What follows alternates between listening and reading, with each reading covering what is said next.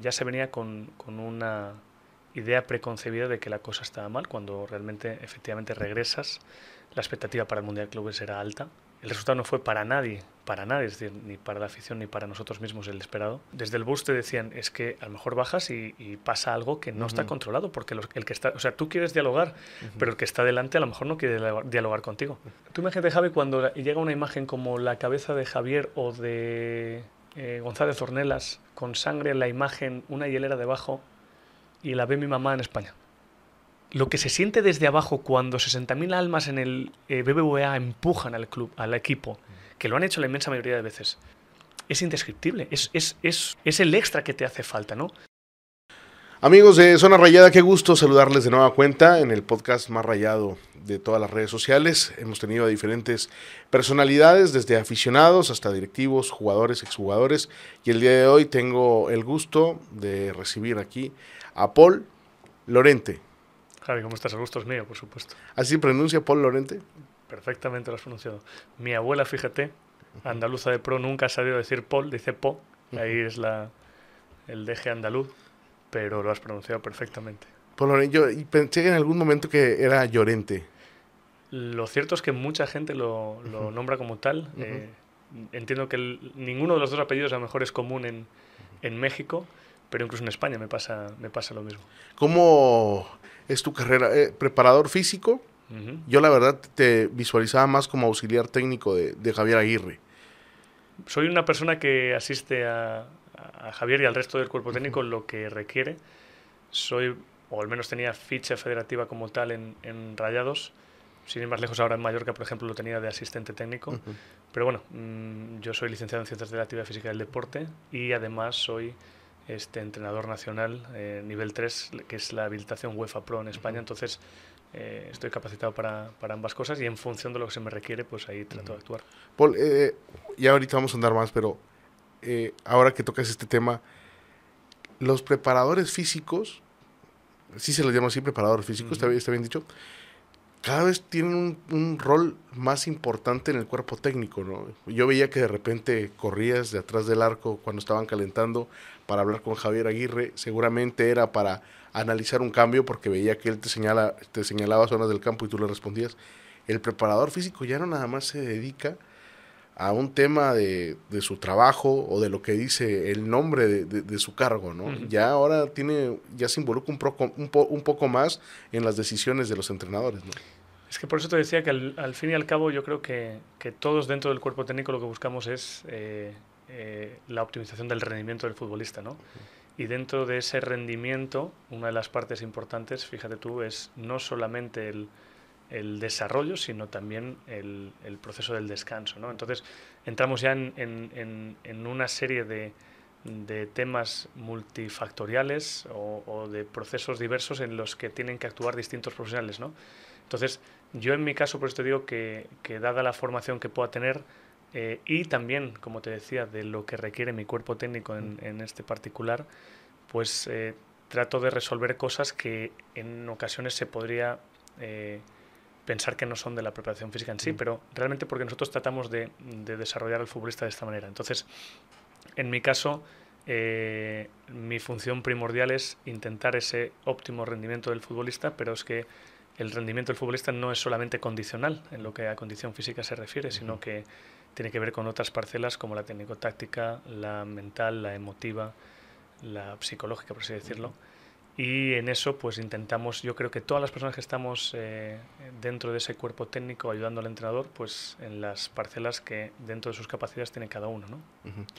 Para los preparadores físicos, este semestre, que es de, jun- de julio a diciembre, va a ser el más complicado eh, en su trayectoria. Por- te, te pregunto porque arranca un torneo inmediatamente después de otro, después viene un parón por el mundial y después de inmediato acabándose el mundial, de, se, se reactivan todas las ligas. Hay que decir, y a lo mejor tampoco te contesté a lo anterior, que me decías que, que predominancia puede tener el preparador físico ahora mismo. Es decir, al final mm, yo creo que dentro de un, un equipo de fútbol hay actores principales y hay actores secundarios. Entonces, mm, es verdad que a lo mejor eh, eh, a veces no deberíamos retomar ese papel, o al menos yo, en mi caso, el de secundario, por supuesto, porque para mí los actores principales son dos, el señor entrenador y los señores futbolistas. Como tú dices, lo que se nos viene por delante es otro reto. Yo lo veo como reto. Es decir, sin ir más lejos, nos tocó también lamentablemente el de la pandemia en 2020, de encarar un, momento en el que en España, de un día para otro, nos dicen, se van ustedes para casa. Y vuelven a lo mejor en 15 días. Y ya no eran 15 días, eran tres semanas y un mes y otro mes. Y luego regresa y dicen, no, no, y tienen que terminar ustedes la liga. Después de dos meses parados. Fue un reto. El que nos viene ahora es otro reto. Eh, y es un reto que yo creo que que por suerte o por desgracia, por bien o por mal, es hacia lo que se encamina el fútbol. Es decir, los organismos, eh, los máximos organismos del fútbol están intentando explotar la gallina de los huevos de oro al máximo. Y nos encontramos un calendario cada vez, cada vez más apretado, con una densidad competitiva más alta, por lo que, como te decía, dentro de esa optimización del rendimiento, a lo que prestamos muchas veces más atención es al descanso. Habrá que ver cómo afrontamos eso, pero va a ser un reto muy, muy bonito, por supuesto. ¿Qué, hacías antes de, venir a Monterrey?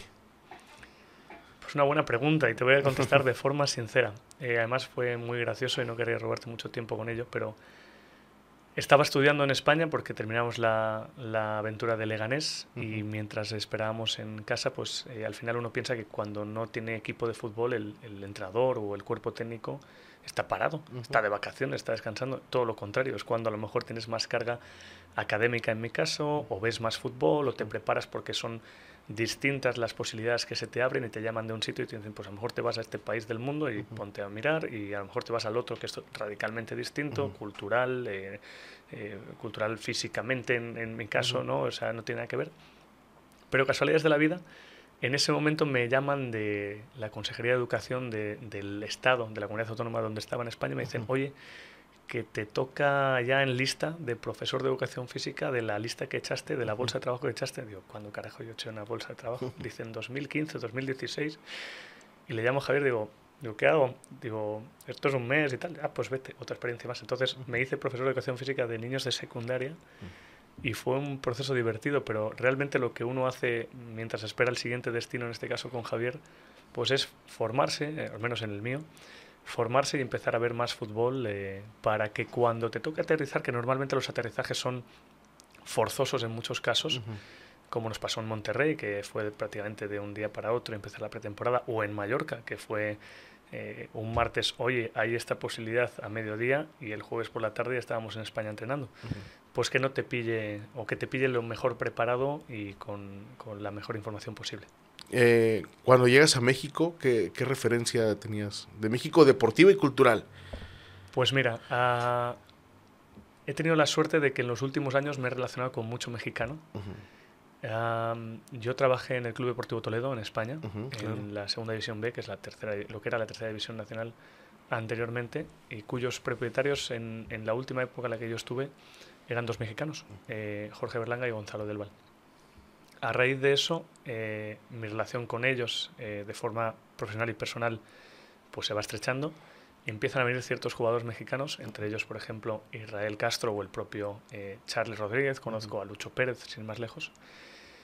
Y de repente, pues por, por medio de, de, esa vía y por otra, me llega la, la llamada de Javier Aguirre para ir a, a Egipto.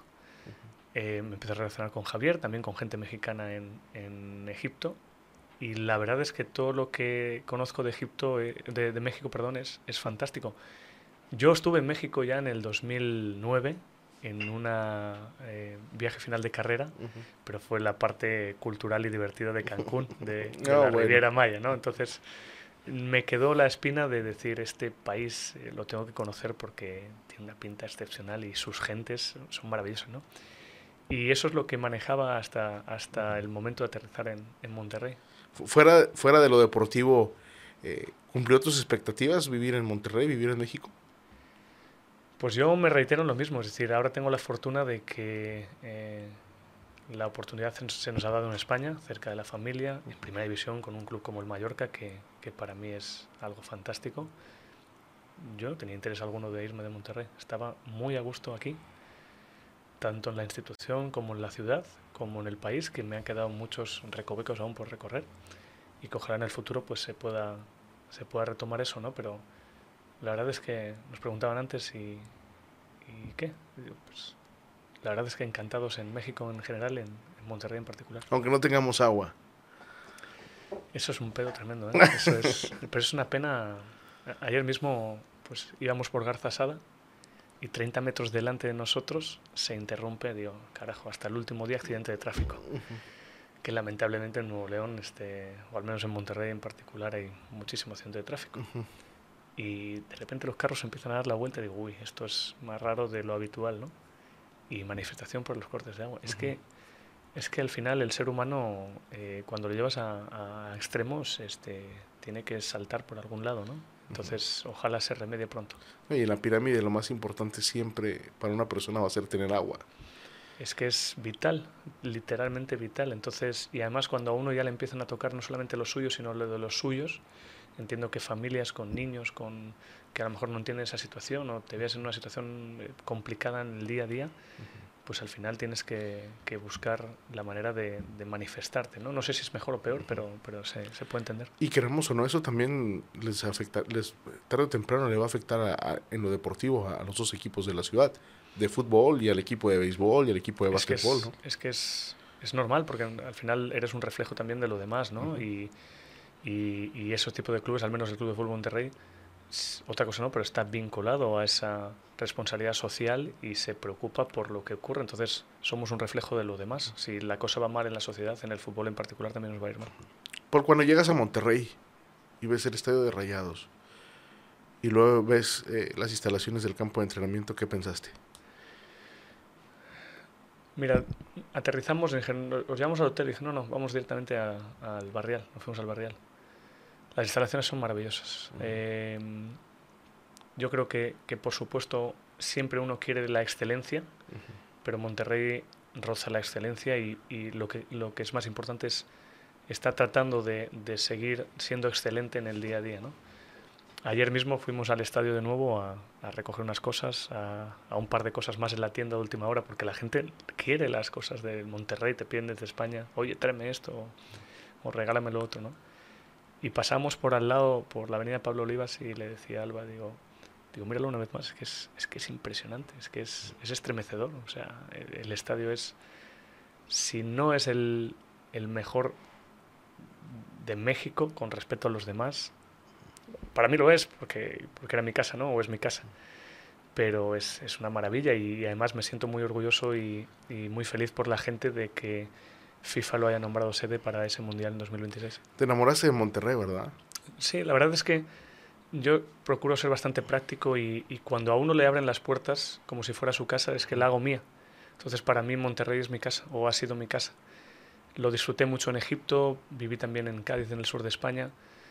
Eh, para mí esta era literalmente mi, mi, casa y ahora estamos recogiendo las cosas a marchas forzadas y vas viendo todo y, y hasta te detienes con cierta nostalgia y melancolía de decir, qué pena, ¿no? Porque te vas de tu casa. Pero bueno, es, es, es la vida también. Hay que, hay que intentar viajar ligero uh -huh. y que queden esas emociones, ¿no? Esos recuerdos. Es muy difícil, ¿no? La profesión de la industria del fútbol, ¿no? Porque hoy estás, mañana no estás, hoy estás en Mallorca, mañana puedes estar en Japón. Totalmente. Pero, pero lo bonito es lo que vas o lo que tratas de recoger en el camino, ¿no?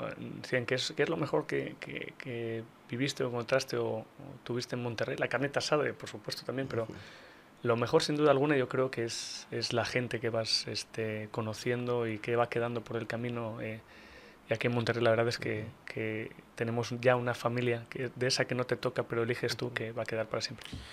Cuando Monterrey te abraza y de repente los resultados no se dan y llega un momento y te hablan y te dicen, aquí se acabó la historia.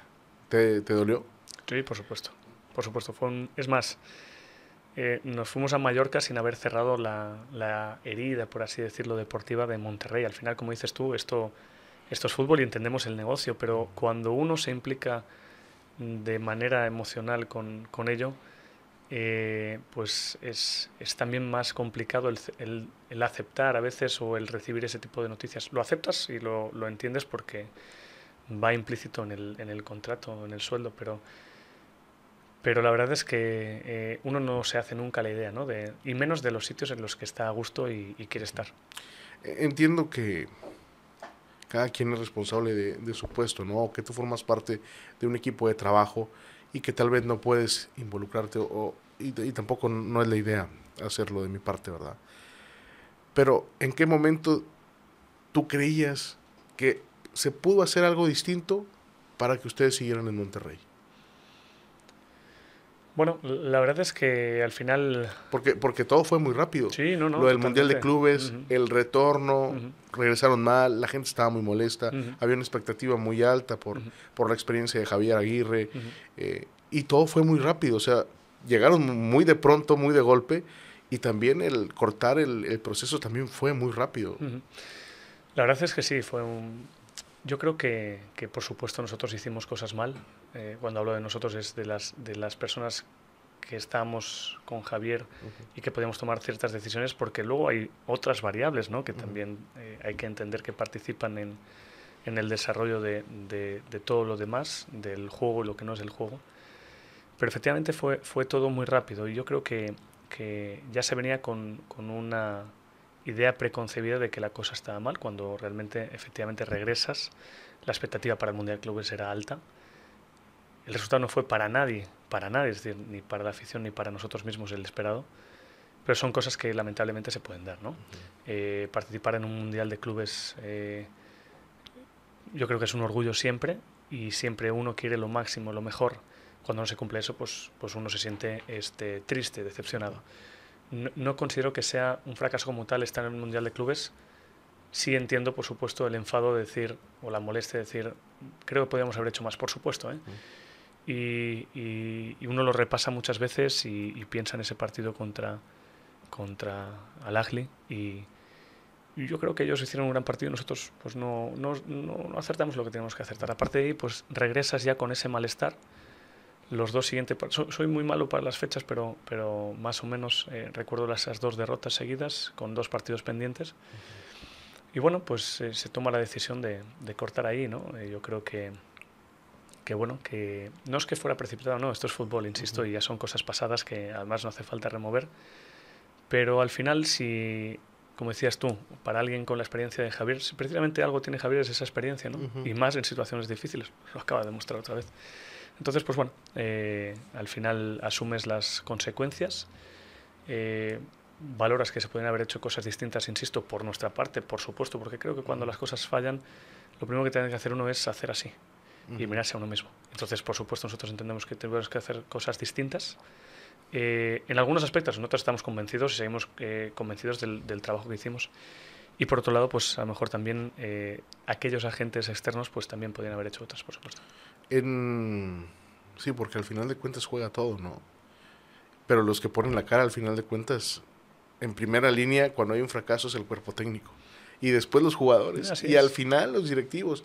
Y a veces, en las críticas, los primeros, lo, lo, que hacemos los medios o lo que es el aficionado es, ¿quién aparece primero? Después del fracaso, el primero que aparece es el entrenador o el auxiliar técnico. Pero es alguien del cuerpo técnico. Porque viene una conferencia de prensa y después vienen los jugadores y después y a veces los directivos no salen y es complicado porque a veces también nos quedamos con la idea de que la culpa del fracaso es del cuerpo técnico. Pues sí, pues está montado así el negocio esto. Por eso es importante también este eh, porque la crítica está bien, ¿eh? y la crítica constructiva es, más que necesaria para entender que cuando existe es que no todo está fluyendo como debería fluir. El problema es cuando esa crítica es desmesurada o roza la falta de respeto o se mete en lo personal, porque muchas veces hay gente que no es capaz de diferenciar en lo profesional de lo personal y ahí ya entramos en terrenos pantanosos, ¿no? Pero, por supuesto, como está montado así, por eso decía que hay, hay actores principales y secundarios y y yo creo que el entrenador entiende o entendemos perfectamente que, que, así está montado el negocio, independientemente de que muchas veces el resultado no refleja realmente el proceso o aquellas cosas que a lo mejor hacen que el resultado no sea lo, lo que debería ser y que no están en tus manos. Pero bueno, es parte de, insisto, de, de esto y lo aceptamos como tal. Te podría preguntar acerca de, de lo que pasó en el Mundial de Clubes que, en lo personal y en el grueso de, los aficionados o de los medios de comunicación o de, Monterrey es un fracaso, ¿no? Pero antes, para llegar ahí, lograron un título. que no es poca cosa, ¿no? Ganaron la Liga de Campeones de CONCACAF. Cuando ganan la CONCA Champions, que tú ya estás enamorado de Monterrey, dijiste o pensaste, de aquí ya nadie nos para. Porque, y porque le ganaron a Cruz Azul. ¿Y de qué manera? Y le ganaban, sí, sí, aquí y en el Azteca. Y luego le ganas al América, que el América es el equipo más importante del fútbol mexicano. Al menos el más laureado. Yo creo que sí, también, efectivamente, por, por historia. A ver, eh, el proceso iba, iba bien, la verdad, pero es que es, que es complicado y, y, efectivamente yo estaba enamorado de Monterrey volviendo a eso antes de, de, ese resultado porque al final es que ganar es muy difícil, es que al final todos queremos ganar, ¿eh? Uh -huh. todos queremos ganar, gana uno. Y, y, lo cierto es que Club de Fútbol Monterrey ya se ha metido en la, yo creo en los últimos 15 años, en esa, o ha asumido la necesidad uh -huh. de ser un equipo campeón, de querer ganar, y eso está fenomenal. Porque al, al igual que, que, otros clubes, como dices tú, como a lo mejor América o Chivas, eh, por mayor tradición en cuanto a resultados, uh -huh. ya tienen eso metido. Al Club de Fútbol Monterrey se le ha inculcado eso ya en su ADN en los últimos años y está, está muy bien. Pero hay que recordar eso, es decir, yo creo que hay que darle mucho valor también a, la, a los momentos en los que se gana sobre todo cuando no ha existido esa tradición. Y, y por supuesto un club que, que, ya quiere ganar siempre, pues a veces lo da por sentado, que es, no, no, hombre, uh -huh. una Conca Champions más era lo mínimo. A ver, es muy difícil ganar, y más contra esos rivales. Veníamos de, del mejor Cruz Azul campeón de los últimos no sé cuántos años, el América estaba siendo supercampeón, si no, me recuerdo, no recuerdo mal, de ese torneo, eh, tuvo la oportunidad del minuto 100, punto, en ese partido. Y eso te da, te refuerza para lo siguiente. Por eso las expectativas quizá en el Mundial de Clubes eran tan altas, porque además yo creo que en ciertos momentos de, de, los distintos torneos se hizo un fútbol como nosotros queríamos eh, y, y, al final claro que te ilusionas con más y por eso las expectativas son altas en el Mundial de Clubes, efectivamente. Por momentos Monterrey empezó a, a jugar muy bien, ¿no? Cuando ligaron victorias, no recuerdo si fue, eh, bueno, fue el, primer, el segundo torneo de Javier uh -huh. Aguirre, parecía que el equipo iba bueno, en algún momento de, de, de, la temporada se le consideró candidato al título. Es que, es que al final tienes buenos elementos, tienes tiempo para trabajar, que eso es importante. Y en, este, en estas temporadas, cuando uno ve la carga de partidos de los jugadores, había un momento en el, en, en el torneo anterior en el que algunos jugadores habían jugado más con su selección a mitad de curso que con nosotros. Eso es complicado, ¿no? Pero cuando todo eso fluye y el resultado acompaña, el estado emocional se eleva, el futbolista, pues eh, yo creo que tiene un plus más, ¿no? Y efectivamente encadenas varias victorias seguidas. Creo que se nos corta en esa racha antes de una fecha FIFA en Juárez. Pero es que es normal porque tienes una buena plantilla e insisto, los objetivos son esos, ganar. O sea, nosotros no, no rehuimos que efectivamente queríamos más en cuanto a resultados. Eh, pero pues lamentablemente no, no nos alcanzó, ¿no? Paul, seguramente cuando armas un equipo, digo tú que también eres entrenador, y empiezas a ver las figuras, ¿no? Y empiezas a, armar el cuadro con, con, la, ah, con, con, papel con papel y pluma o con los aleros, y empiezas a ver nombres de, de lo que puedes decir, y dices, oye, si pongo 10 seleccionados no pasa nada. Yo, yo no podría pensar lo mismo y seguramente el aficionado a Rayados piensa lo mismo. Pero qué tan complicado es cuando en tu equipo tienes seis o siete jugadores seleccionados que por consecuencia son titulares base del equipo, ¿no? Pues es un bendito problema. Pero es un problema con el que uno siempre querría lidiar. Al final, tener ese tipo de elementos que te permiten quebrarte la cabeza de tal modo porque entiendes que cuando estás... Primero, que siempre es injusto. Lamentablemente FIFA dice que pueden jugar 11 y 11 tienen que ser. Yo pediría que jueguen más, pero no nos dejan. A partir de ahí, pues, este, al final nosotros lo que nos basamos... Por eso digo que, que muchas cosas estábamos convencidos de ese proceso. ¿eh? Otras, insisto, en que a lo mejor no, no fue como debería y, y es el foco de, de replantear y cambiar. Pero nosotros creemos mucho en, en el rendimiento. Y al final tomamos las decisiones, Javier tomó las decisiones, yo creo que muy conscientemente de lo que cada uno le está dando, tanto en lo deportivo en, en cuanto al juego, como en los entrenamientos y en esa parcela que a veces el aficionado es la que no ve, ¿no? Uh -huh. y, y, uno se, se, puede preguntar, ah, este no pone a tal o al otro, ¿qué pinche? Es que son muchas más cosas las que influyen en, en la toma de decisiones para que un futbolista empiece en el 11, que a lo mejor eh, estás esperando o buscas otra cosa con el que no empieza o con el que empieza mismamente, ¿no? Pero es un problema que, que ya lo querríamos en todos los equipos, por supuesto. Bueno, me respondiste como entrenador. Ajá. Como preparador físico, cuando tienes un mundial de clubes y que tienes dos días antes del mundial de clubes seis o siete jugadores que tienen que estar en otra parte del mundo y tú en otra, porque tú estás en una parte del mundo y el resto de los jugadores ni siquiera estaban reunidos, todos en una. Uno estaba en Costa Rica, uno estaba en Estados Unidos, otro aquí, otro allá, en Sudamérica. Cuando, cuando, viene el plan, cuando ganan el Mundial de Clubes, la felicidad total, pero cuando viene la preparación y te das cuenta de las fechas y de que ibas a tener siete jugadores fuera del equipo, ¿qué pensaste? Pero ya es que no solo eso, es que arma el viaje. Ya el, viaje para intentar que la escala sea aquí y que duermas un poquito, que vayas directo, que hagas escala en, en Miami en vez de en Reykjavik, que, que, los seleccionados que están por allá por el mundo queden en un punto en particular o que hagan escala en Sao Paulo. O sea, fue un reto, como te decía antes. ¿Te involucraste tú en eso para que fuera...? al, final nos, al final esas cosas te tienes que involucrar porque lo que buscas es poner encima de la mesa al final uno también se tiene que adaptar a las, a las posibilidades, porque todos eh, hacemos la carta en, España a los Reyes Magos, aquí a lo mejor más a Santa Claus, pero uno parte de lo ideal, ¿no? Es decir, hombre, yo quiero esto, esto, esto, esto, pero yo personalmente la forma de entender mi trabajo y la vida es que entiendo que a veces esas cosas no se pueden dar, y se, escapan. Es decir, por mucho que seas el Club de Fútbol Monterrey, que te respalde una gran empresa, que te ponga facilidades, a veces esas cosas no se pueden dar. Pues a partir de ahí hay que adaptarse. Y dentro de adaptarse hay que ir bajando el escalón de las peticiones a Santa Claus.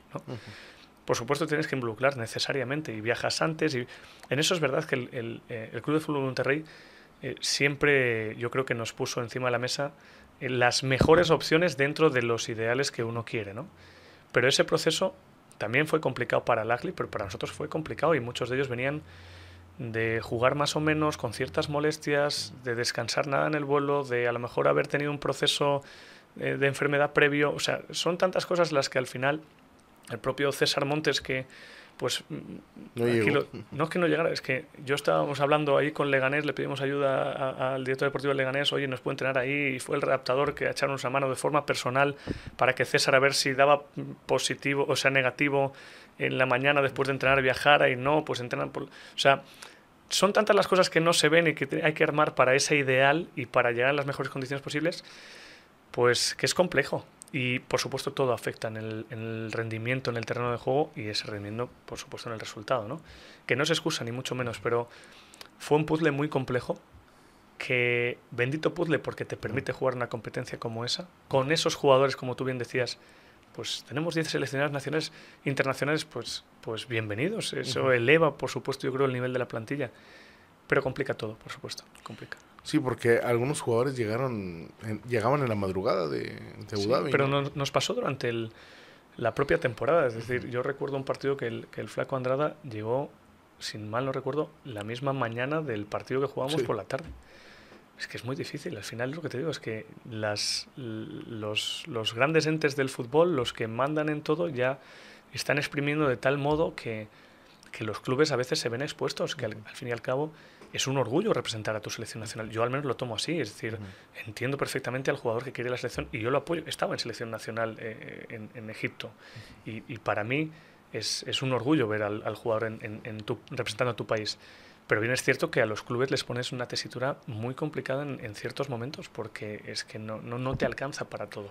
Y en Abu Dhabi, aparte de, de tener que lidiar con el jet lag, con el cansancio previo de, de, los viajes, con el estar de, de, un aeropuerto a otro, también tenías que lidiar con, con, lo mental, ¿no?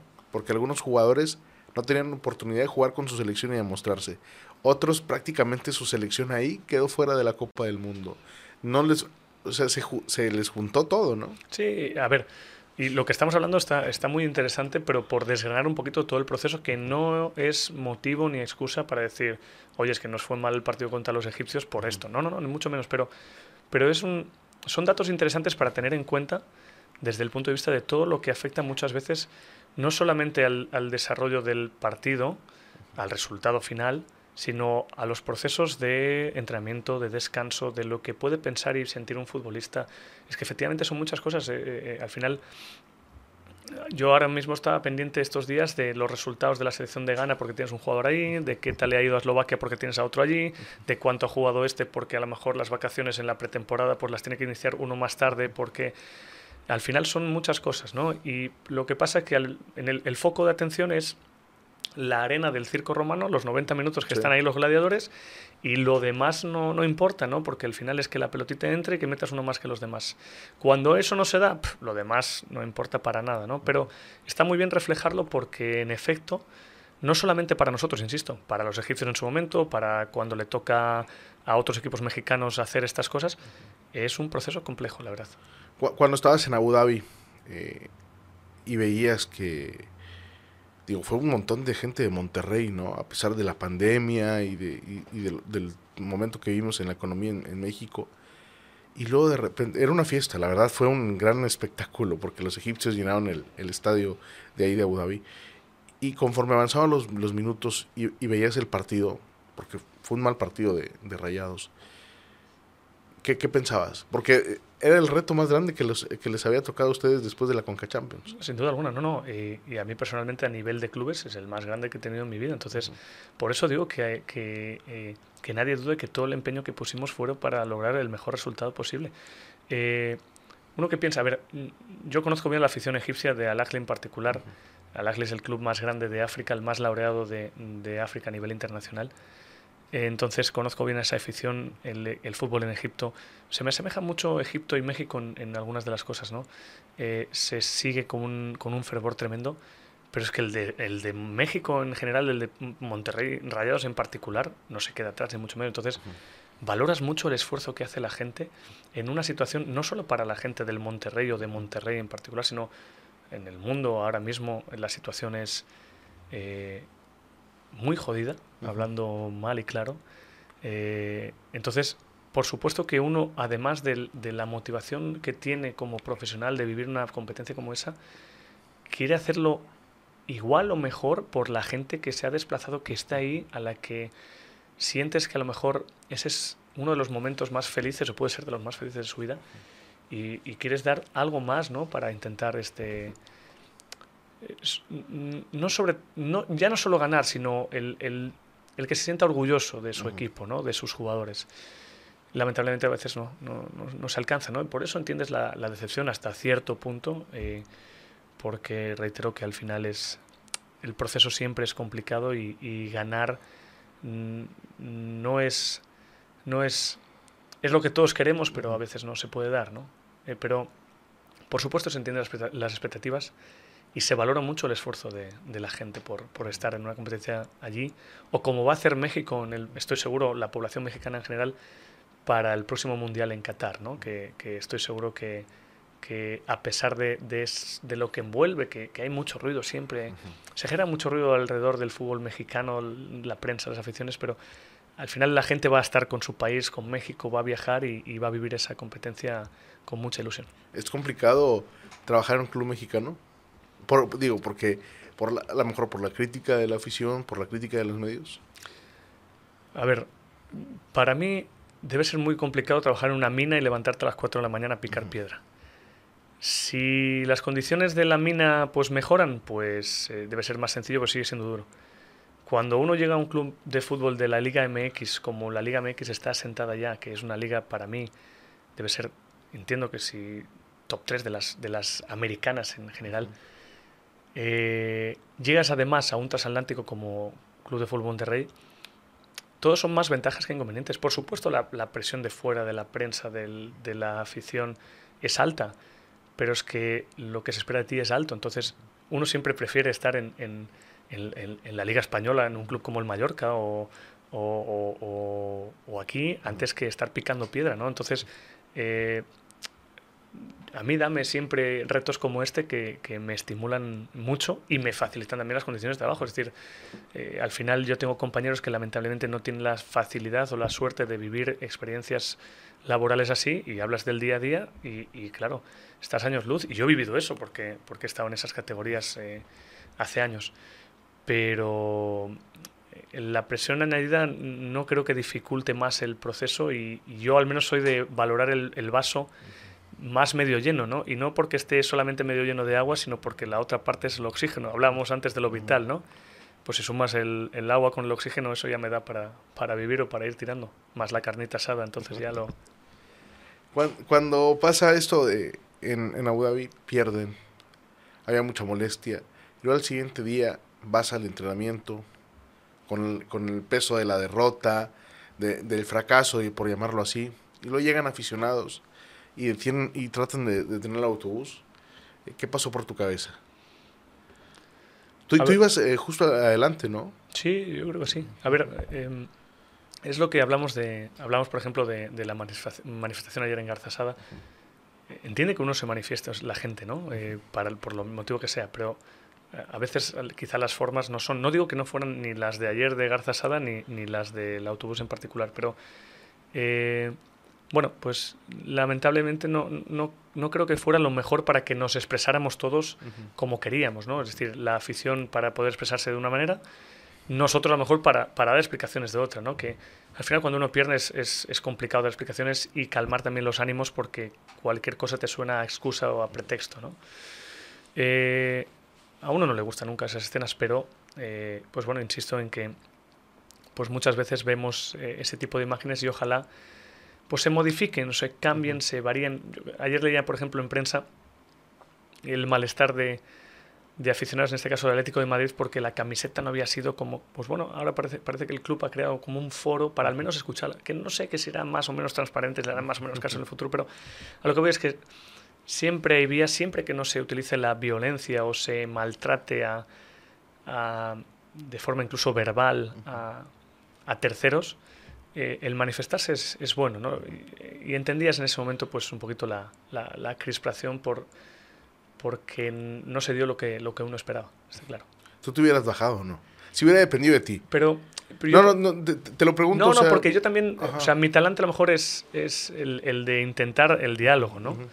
Pero también es verdad que, que, desde el bus te decían, es que a lo mejor bajas y, y pasa algo que no uh -huh. está controlado, porque los, el que está, o sea, tú quieres dialogar, uh -huh. pero el que está delante a lo mejor no quiere dialogar contigo. Entonces, eh, si éramos varios en el autobús que dices tú, pues bajas, das la cara, hablas y... Pero es que a veces eh, lo que obtienes por diálogo es más un monólogo con ciertas eh, formas o palabras que no se ajustan y de repente por eso, eh, en muchas ocasiones, este, los que toman esas decisiones, eh, sea en ese caso el que estaba mandando en el autobús o, o, cuando ocurren ciertas cosas, la policía te dice, no, no, mejor prevenir, ¿no? Y a veces se evitan ese tipo de, de, de por ejemplo, de diálogos porque porque uno quiere prevenir, uh -huh. no porque uno no quiera dar explicaciones, que también eso hay que dejarlo claro, ¿no? A veces el futbolista se va porque no sabe lo que va a encontrar fuera y, uh -huh. y a lo mejor fuera efectivamente hay alguien que quiere, oye, valoro el esfuerzo, uh -huh. pero creo que esto, esto y esto lo hiciste mal. Y dices, pues tienes razón, pero también me pasó esto, esto y lo otro. Cuando se establece ese tipo de, de, de diálogo bidireccional, claro, porque así tiene que ser un diálogo, bien. Pero como uno no sabe lo que puede pasar ya te llegan también las imágenes que vimos después, uh -huh. ves otras cosas que pueden pasar, pues entiendo que el que toma la decisión dice, no, no, aquí rectos, aguantamos uh -huh. y, y, tiramos, pero, pero bueno, es, es un momento pues eh, difícil y triste, por supuesto. Sí, por supuesto, porque ustedes no iban, ni los aficionados iban con esa idea de a lo mejor terminar tan, tan pronto la, la participación, ¿no? Todos tenían el objetivo de que Rayados le fuera bien, que ganaran el primer partido, enfrentar después al Palmeiras. Pero la cosa no termina ahí. Fueron pocos días, pero se hizo larguísima la, la semana, ¿no? Yo tuve la oportunidad también de, estar en el hotel donde ustedes estaban. Y después de eso, bueno, les mandaron tapas de huevos. Y luego les mandaron, eh, bueno, no les mandaron, les colocaron afuera las hieleras con los rostros de directivos, eh, con, con el rostro de Javier Aguirre, en un país que no es el nuestro, donde se deja una mala imagen es, es el, el, ver eso después de un resultado negativo, ¿no? Digo, entiendo que es fútbol. ¿Cómo lo toma un cuerpo, un cuerpo técnico? No, no, no te pido que hables por, por Javier o que hables por, por todos sus compañeros en lo personal. Tú como parte del cuerpo técnico, cuando ves eso y dices, yo la verdad no, no lo había dimensionado hasta que te lo platicaba, que que me tocó subir a un taxi en, en Abu Dhabi y que, que pues los taxistas malamente lo tomaban como una como un reflejo de lo que es en México y de lo que a ellos les llega por medio de Netflix, ¿no? Que es la serie de narcos o las noticias. Que, que, y esto es, que tú imagínate, Javi, es un tema cultural. Tú imagínate, Javi, cuando llega una imagen como la cabeza de Javier o de eh, González Ornelas, con sangre en la imagen, una hielera debajo, y la ve mi mamá en España. O lamentablemente cuando yo me tengo que ir a Mallorca y la señorita Molina, la profe Molina, dice, yo me quedo en, en, Monterrey porque quiero terminar mi contrato, es lo que tengo que hacer y además quiero estar aquí. Y de repente se empiezan a, suceder ese episodio lamentable de secuestros y violaciones a chicas jóvenes y nosotros en España. Y ves de repente, antes de irte, lo de Querétaro contra Atlas. Dices tú, es que puede sonar a chanza, ¿no? O puede ser, pues, pues a lo mejor en otro, que nunca creo que haya que tomarlo a, a broma, ¿no? Pero en otro contexto a lo mejor uno puede decir, bueno, calentura, pero ves lamentablemente las ciertas cosas que pueden suceder o que, o que están sucediendo, la imagen esa que lamentablemente está proyectada, y uno no se lo puede tomar así, es decir, uno, o sea, imagínate la familia de esas personas que podían estar ahí, ¿qué pueden pensar? Yo creo que es algo que, que, que no, es permis, no debería ser permitido bajo ningún concepto y que eso roza para mí el delito. Es decir, estamos eh, permitiendo que se normalice. Que se normalice además, que se manifiesten ciertas conductas eh, violentas, o sea, mortales, por así decirlo. Esa es la, realidad. no, es una imagen, es, un, es, un, es una metáfora. ¿Metáfora de qué? De, un, de, algo que, que, como pase luego lloraremos todos. Entonces, todos estamos frustrados. O sea, como tú bien dices, lo siguiente después de caer contra el Agli es muy difícil. O sea, vete tú y diles, eh, que dentro de dos días hay que quedar quinto del mundo. Quinto del mundo, que, que, es un bonito reto, pero las expectativas eran más altas. Pero ya está, es lo que tenemos. Fue muy difícil y con todo lo que había alrededor. Es que las familias mismas que están en Abu Dhabi, esa misma noche dices, oye, que no se acerque mi mujer al hotel por si acaso alguien no debería ser así, ¿no? Entiendes la frustración. Tú eres el primero. O sea, yo me estoy, me estoy jugando mi trabajo. O sea, yo me tuve que ir de Monterrey, la ciudad en la que quería estar, el club en el que quería estar, dejar atrás a mi pareja, que se quiso venir conmigo desde España, porque pues me corren. Que está bien que uno lo asume, insisto, va con mi contrato. Pero hay ciertas cosas que no deberían estar, como, bien dices tú, ni normalizadas ni permitidas. Porque pues lamentablemente luego suceden cosas que, que, que, luego uno piensa, ay, ¿y si hubiéramos hecho esto? Si Lo mismo de Querétaro contra Atlas, y, perdón, ya termino con esto. Pues era un muy, muy buen momento para quizá haber tomado ciertas decisiones. De cara al mundo, como tú bien dices, la proyección es, mira lo que pasa otra vez. No podemos proyectar, y, hablo en, primera persona del plural, sintiéndome como mexicano, persona que, que vive en México o que ha vivido en México no, lo que se proyecta no debería ser eso, debería ser otra cosa, ¿no? Debería ser, pues el Azteca va a vivir su, tercer su, tercera participación en un mundial. Fíjate qué grande es, eh, o, qué instalaciones, lo que hablamos de, del Club de Fútbol Monterrey. Eh, no lo sé, deberíamos estar hablando de la atracción de, de, intentar, se hablaba de, que Luke de Jong podría aterrizar en la Liga Mexicana. Eso es lo que tendríamos que estar hablando, ¿no? De, la calidad en lo profesional y en lo humano que tiene la Liga Mexicana o, el país en general. Y, y, por desgracia lo que, lo que estamos vendiendo es otra cosa, que con un país tan maravilloso como este, con un fútbol tan fantástico como este, es decir, eh, lo hemos hablado muchas veces con Javier, al futbolista mexicano le cuesta irse de México, y lo entiendes están grandes clubes, está en una gran liga, cobra buenos salarios en muchos de los sitios. No se quiere ir y dices, tú tienes el reto de ir a Europa, que es un, teóricamente, teóricamente ligas mayores o, o con un nivel de, de, de, demanda más alto, ¿no? Con una repercusión también global quizá más alta. Pero dices, no, me quedo aquí. Es que yo lo entiendo, es decir, es que se vive muy bien, se está muy bien y en clubes como, como Club de Fútbol Monterrey no te quieres ir. Pero la proyección real es otra. Y por eso mucha gente luego te llama y te dicen, oye, en México, pero es que pasa esto y, no quiero ir. Pues yo te digo, pues mi experiencia nunca tiene ningún problema. Dice, ya, pero es que mira lo que pasó el otro día o mira lo que he leído aquí. Pues qué te digo, pues puede pasar. O sea, cuando ya te digo, yo dejo a mi pareja aquí, empiezo a leer ciertas cosas y hablas con ella por la noche y dices, bueno, tranquila, no te preocupes que no, no va a pasar nada. Y sí pasa.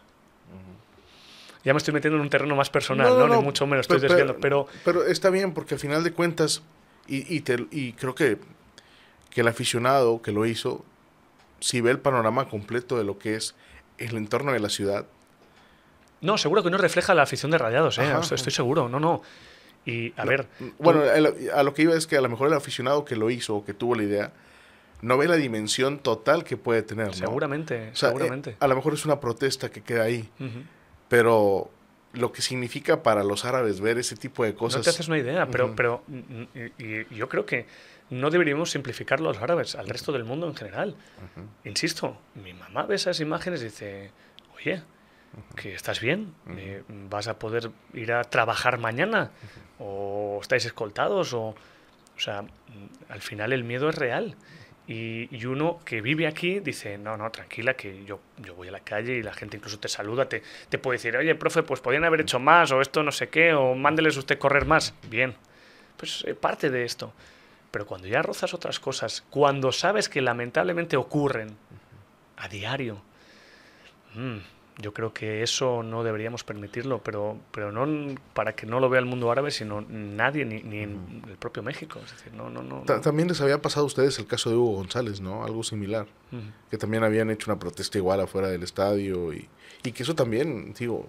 Es que entendemos perfectamente el, el, pues el desempeño que puede haber tenido Hugo antes o durante con nosotros, que pues Javier le intentó dar desde el principio cariño y, y este galones para que él se sintiera arropado, porque al final al futbolista le hace falta eso.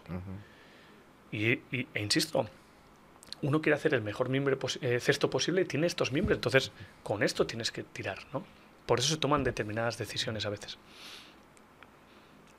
El hijo de Hugo no puede ir al estadio.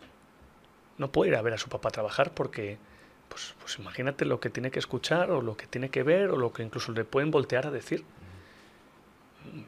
imagínate que tu papá es policía o maestro y no te puedes meter el lujo de, hablar de él o de comentar dónde trabaja o, ir a verle al trabajo porque es que, no, sé. Y no quita que todos entendemos que nuestro rendimiento a veces no es el, esperado, pero para eso trabajamos todos los días para mejorar. Y si no se da, pues a uno le cortan y se va. Pero desde el punto de vista, insisto, profesional. Cuando ya tocamos lo otro, creo que nos estamos equivocando. Yo no, yo no me atrevería a ir nunca al, a la pescadería a decirle, es que pinche su madre cómo corta usted el salmón, que no... Yo entiendo que son negocios distintos, yo no me puedo decir, es que para eso cobran ustedes la plata o cobran ellos la plata, que no sé. Sí, sí, sí. Pero mm, yo, por ejemplo, soy de los que cuando va al estadio, ¿qué le demandas a un aficionado? a mí ayúdame, porque el aficionado, si el aficionado supiera lo que siente, el, mira, se me pone carne de gallina lo que se siente desde abajo cuando 60.000 almas en el eh, BBVA empujan al club, al equipo, que lo han hecho la inmensa mayoría de veces, hasta el minuto 91, lo que genera eso es indescriptible, es, es, es, es el extra que te hace falta, ¿no? Entonces, yo soy de la opinión de, a mí, intenta ayudarme, porque es tu club y quieres lo mejor para tu club hasta el 97 que pite el árbitro, y a partir de ahí, pues dime lo que quieras. Desde ese respeto, que es lo que me gustaría, pero entiendo que a veces se pierden las formas, es fútbol o hemos normalizado que sea así el fútbol, ¿no? Que yo creo que también habría que darle una vuelta. Pero se nota mucho ese aliento, claro que se nota. Entonces, la gente también, yo sé que es difícil desde aquí y, suena de nuevo a pretexto, pero, pero que no dude nadie que has, has, nombrado a uno en particular, pero que todos los que estamos ahí damos lo mejor de nosotros siempre. Siempre hay díscolos o siempre hay eh, algunas actitudes que, que, que, son reprobables y lo hacemos los que estamos detrás luego. O sea, llegamos al día siguiente y, eh, oye, primera y última. O al menos nosotros, primera y última si no te largas, porque esto no va con nosotros. O sea, lo más importante que Javier mostraba a los demás o que sentía que, que debía transmitir era el, el, defender, el honrar este escudo, el del Club de Fútbol de Monterrey.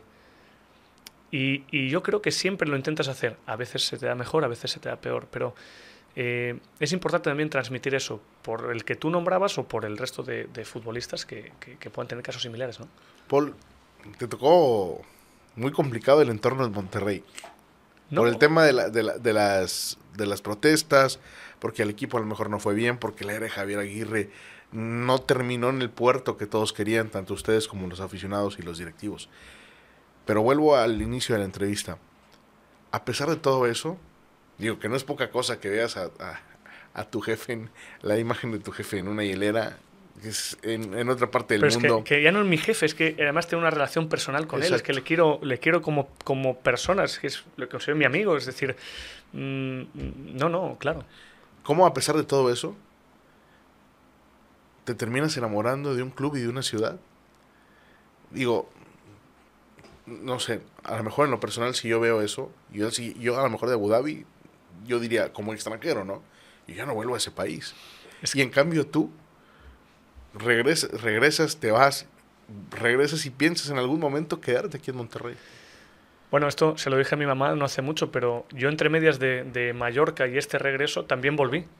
Volví entre medias para, para, ver a la señorita y, este, estar un par de días acá, que nos dio, pues teníamos fecha FIFA y, pudimos... Eh, eh, es que yo ya estaba enamorado del sitio antes. Entonces, insisto en que el resultado es parte de nuestro negocio, o sea, de nuestro trabajo, por así decirlo. Pero, pero a mí me enamora el día a día en el trato de la gente en el club, de la gente fuera del club, del aficionado que te busca y que te mima o que te critica, del que no es aficionado y que no tiene nada que ver con el fútbol, porque yo nunca me... O sea, cuando me preguntaban qué haces en Monterrey, si no tenían ni idea de quién era, que eran muchas ocasiones, por supuesto, nada, pues trabajo aquí, si podía escabullirme, no quería ni mucho menos este, ni, ni, ni comentarlo, ¿no? Pero porque al final uno lo que busca es que le traten como a un igual, o al menos a mí. Y a mí me han tratado como una igual, como a uno más. Y, y, e insisto, yo, si nuestra idea era continuar aquí en Monterrey más, más allá del, de diciembre del 22, que cuando se acaba el contrato, ¿no? Pero el propio Javier, es decir, eh, Javier es mexicano, tiene a su familia cerca, acaba de ser abuelo hace relativamente poco. Eh, está en una ciudad eh, maravillosa de, de, México, que las hay también maravillosas, pero Monterrey es una ciudad fantástica, en un club increíble.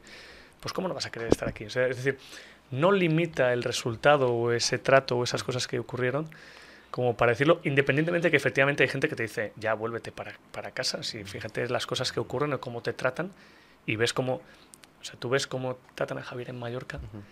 Y, la gente estaba agradecida porque Javier Aguirre hubiera ido a Mallorca a intentar echarles una mano independientemente del resultado. Fue muy rápido, ¿no? También la llegada a, Mallorca. Fue, ya te digo, pues fue de un martes.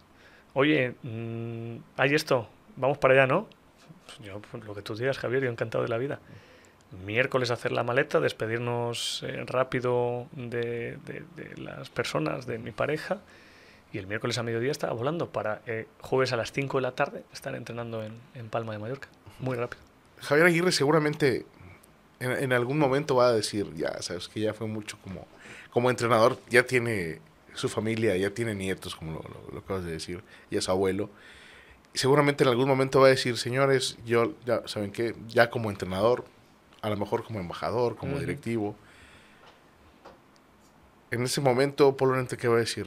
Tomo un avión a México y me voy a Monterrey? o, o, qué, o, qué, pienso? Digo, porque también aquí en Monterrey eh, seguramente tienen las puertas abiertas de Rayados o de algún otro club, ¿no? Pues lo primero es que yo a Javier siempre le, deseo y le desearé lo mejor y entonces eh, ojalá tenga cuerda para rato porque trabajar con él es, es un regalo, es un regalo. O sea, el trabajar con Javier Aguirre en lo profesional es, es, es fantástico, es decir, verle trabajar in situ eh, en, el en el plano corto es de verdad es, es, algo fantástico pero es que en lo personal o sea yo hablo más de, de, otras cosas que de fútbol con Javier Aguirre. Entonces es un tipo con tanta experiencia con tanto bagaje no solamente en lo futbolístico ha vivido en, en todos los continentes ha estado en varias selecciones ha, jugado Champions League, ha ganado Copa Oro, no sé, tiene, y culturalmente es un tipo tan rico, porque al final, el otro día le decíamos, eh, estamos en Los Ángeles, ah, pues vete a este museo que lo hizo el mismo que hizo el Guggenheim en Bilbao, que, o sea, eh, eh, es un tipo que, que a uno le gusta estar cerca de él, ¿no? Pero entiendo, como dices tú, que en un momento dirá, oye, ya me tenéis hasta las narices, dejadme en paz, que yo me quiero ir a hacer otras cosas, lo que sea. Pues no lo sé, no sé lo que vendrá, pero estoy seguro que serán retos apasionantes y pues si fuera en Monterrey, insisto, para mí esta es mi casa y, sería algo, algo fantástico. ¿Qué es lo que te llevas de, de Monterrey, además de tu pareja? ¿Qué es lo que te, qué Pero lo que- es decisión suya, eso que quede muy claro porque he recibido también ciertas amenazas, esas un poquito más de, de chanza, pero eh, al final mm, también lo teníamos claro, es decir, eh, si tú quieres, si crees que es lo mejor para ti como, como profesional y como persona, quedarte, pues habrá que lidiar con ello o ver qué hacemos, ¿no? Era otra posibilidad, ¿no? El, el valorar, hacerlo al revés. Pero bueno, en fin. Eh, me preguntabas, perdóname que me ¿Qué, despisté. qué es lo que te llevas de Ah. Monterrey? Pues me llevo sobre todo a la gente. Me llevo esa, como te decía, esa familia que uno no, no le toca pero elige. Me llevo mucho cariño. Eh, hoy por la mañana queríamos subir al Cerro de la Silla, pero la verdad es que no nos levantamos a tiempo, entonces nos va a quedar pendiente. Y, y la verdad es que me llevo momentos eh, eh, fantásticos. Y fíjate que, que muchos de ellos no tienen ni que ver con el fútbol. Te puedo decir la Conca Champions, levantar y ver eso. eh, el que mi pareja también tuviera la fortuna de ser campeona de Liga eh, MX femenil. Eso me lo llevo, por supuesto, pero está por encima de todo aquellas personas, aquellos momentos con esas personas que hemos vivido aquí y que esos ya se van a quedar para siempre. Es, es especial México, ¿no? Es que México es un país con un potencial tan grande. Eh, las personas que nos han venido a visitar, por ejemplo, la familia de Alba vino aquí, estuvo prácticamente un mes, no se quería ni ir de lo a gusto y de lo bien que lo trató la gente. Vinieron hace poco también unas amigas de, de Alba y, y, eh, vieron también cómo trataban la gente tanto a Alba como a ellas. México tiene un potencial como país, eh, su gente, su cultura, su, todo. Es, es un país que yo creo que, que si somos capaces entre todos de erradicar ciertas cosas, ojalá, eh, es un país con un potencial imparable. Sí, digo. Ojalá. Qué bueno que nos ven así, ¿verdad? Es que al final no es solamente lo que uno ve y, se proyecta en Netflix, hay que vivirlo, ¿no? Eh, y, y después de vivirlo, al menos aquí, no conozco mucho otras zonas, pero uno, yo al menos salgo enamorado de ello, ¿no? Paul, muchas gracias por estar con nosotros, gracias por haber venido a Monterrey, por quedarte con esa imagen, ¿no? A pesar de, de todo lo que nos toca vivir en este contexto eh, social, desde la falta de agua, eh, la inseguridad. eh, qué padre que te llevas de México y de nuestra ciudad una imagen distinta a la, a la que seguramente cualquier otro tipo extranjero podría llevarse, ¿no?